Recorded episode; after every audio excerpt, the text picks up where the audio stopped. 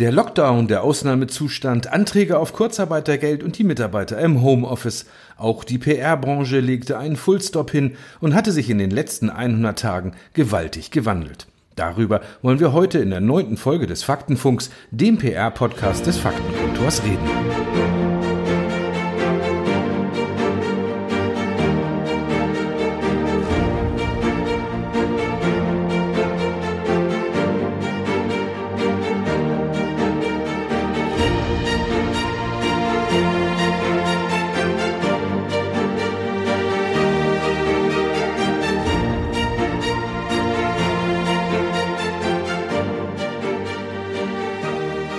VW machte von sich reden, indem ein eindeutig rassistischer Werbespot plötzlich via Twitter den Weg in die Öffentlichkeit fand. Die Heinsberg-Studie wird durch eine PR-Agentur begleitet. Auftraggeber ist das Land NRW. Die PR wird von Sponsoren bezahlt. Und in den USA kämpfte eine Agentur inmitten der Unruhen mit der Kampagne Vote Out Hate gegen die Wiederwahl von Donald Trump.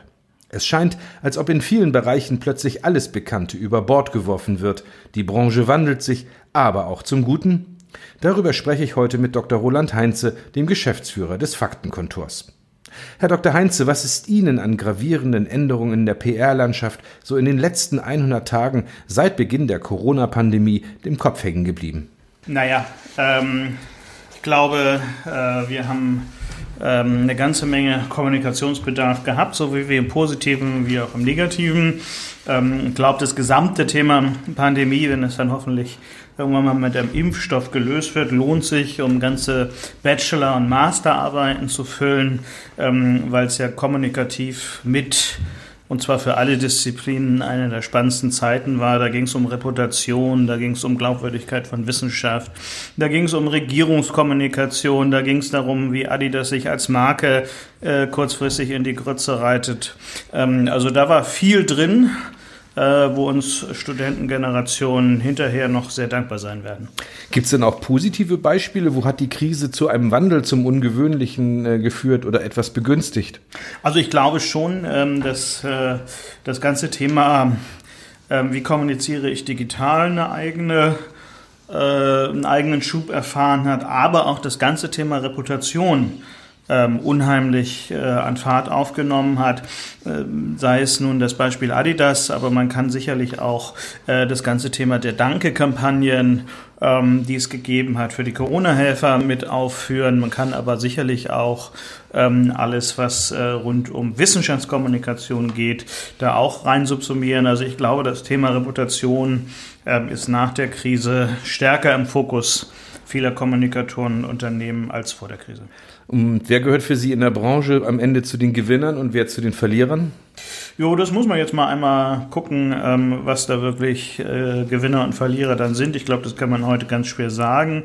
Was man sicher sagen kann, ist alle Häuser, die ähm, Veränderungsbereitschaft im Grundsatz und in ihrer DNA haben, sind die Gewinner, ähm, weil wir am Ende des Tages äh, durchaus eine hohe Flexibilität gebraucht haben, um durch die Krise zu kommen. Und jeder, der da keine Lust mehr hatte oder nicht wusste, wie, ähm, wird am Ende nicht zu den Gewinnern zählen. Aber es gibt auch viele gute Beispiele, ähm, wo Kolleginnen und Kollegen in verschiedenen Agenturen das wirklich gut gemeistert haben.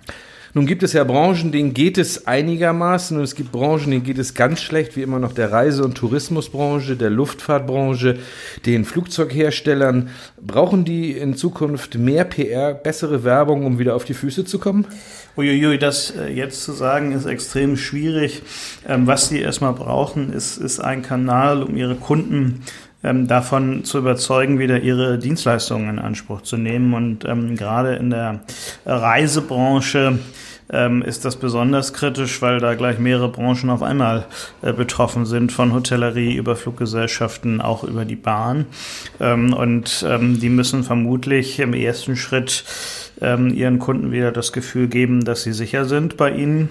Und da ist eins ganz wichtig, und da haben wir ja heute einiges zu gehört, ähm, dass die Regulierung, also die Bundesregierung, ähm, da auch Bereiche wieder freigibt und dadurch, dass heute die Reisewarnung für 31 europäische Länder aufgehoben wurde oder zumindest angekündigt wurde, dass sie aufgehoben wird, durch differenzierte Warnungen ersetzt, ist, glaube ich, etwas, was denen sehr hilft von daher kann man jetzt noch nicht äh, klar sagen, wen wir in einem Jahr als äh, denjenigen identifizieren, der mehr Werbung und PR braucht. Die haben erstmal andere Fragen auf dem Tisch.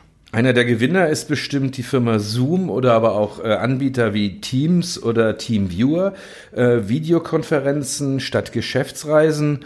Ähm, Müsste man da vielleicht nicht auch in der PR-Branche ein bisschen gucken, damit diese ganzen Videoschalten, die wir im Fernsehen gesehen haben, via Skype und ähnliches, vielleicht besser rüberkommen, weil da fehlte doch den vielen Leuten den Hintergrund, äh, wie man so ein Kamerabild anbietet, oder? Ja, die Umsatz- und Gewinnsprünge, von denen ich heute gelesen habe, dieser Branche sind gigantisch. Äh, ich glaube, 156 Prozent über Plan äh, in einigen Bereichen. Ähm, hat natürlich dazu geführt, dass neuerdings alle vor Kameras äh, und äh, Videosystemen sitzen. Ähm, auch ich habe in zahlreichen Videoschalten so einiges äh, sehen und erleben dürfen. Ähm, ich glaube, eine, eine, Art Etikette, wie Digitalkommunikation äh, aussieht, gute, ähm, ist dringend auch überfällig für das Thema Videokommunikation, ähm, weil dadurch, dass man jetzt so lange zum Teil ja auch im Homeoffice ist oder in Quarantäne oder sonst irgendwo nicht voll einsatzfähig, schleifen sich so ein paar Verhaltensweisen vor der Kamera ein, ähm, die so nicht so wirklich äh, für alle anderen toll sind und sicherlich auch nicht zur Effizienz von Meetings beitragen.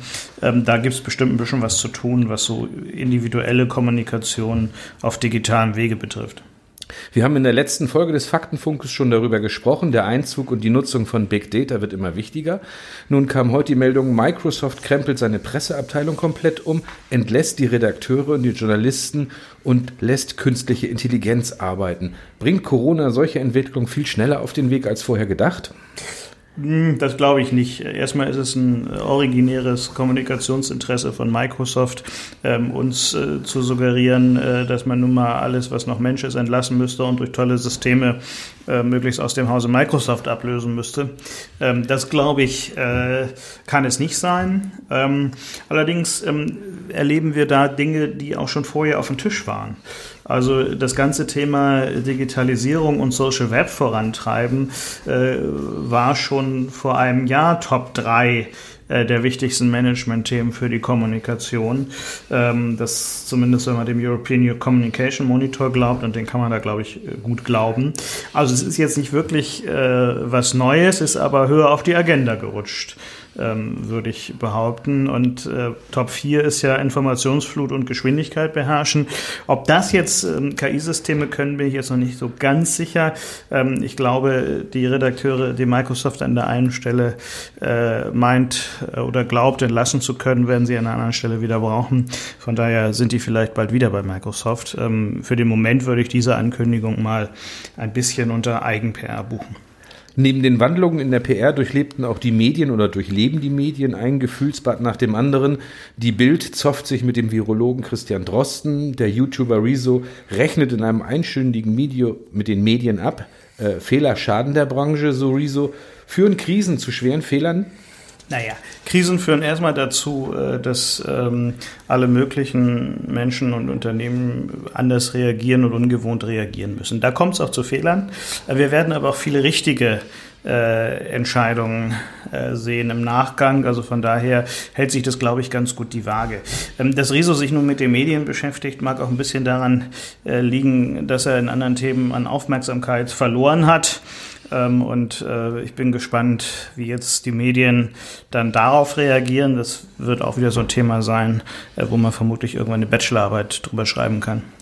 Kurzarbeit bei namhaften Verlagen, Einstellung von Printprodukten und Entlassung ganzer Redaktionen, wie jetzt bei Funke in Hamburg ähm, kann man sagen, die Pandemie könnte ein Brandbeschleuniger für neue Medienkonzepte und Nutzung in der Zukunft sein?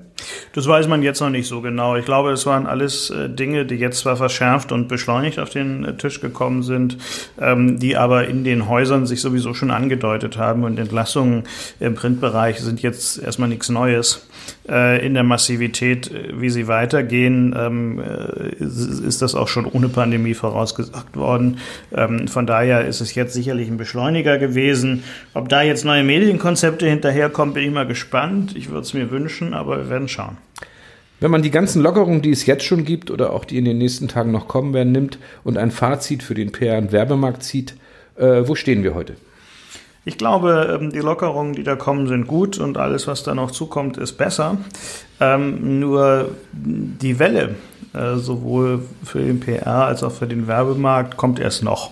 Und zwar nicht im positiven Sinne, sondern spätestens, wenn die Budgets für 2020 geschmiedet werden, äh, für 2021 geschmiedet werden, werden wir Veränderungen sehen, die der Branche nicht gut tun.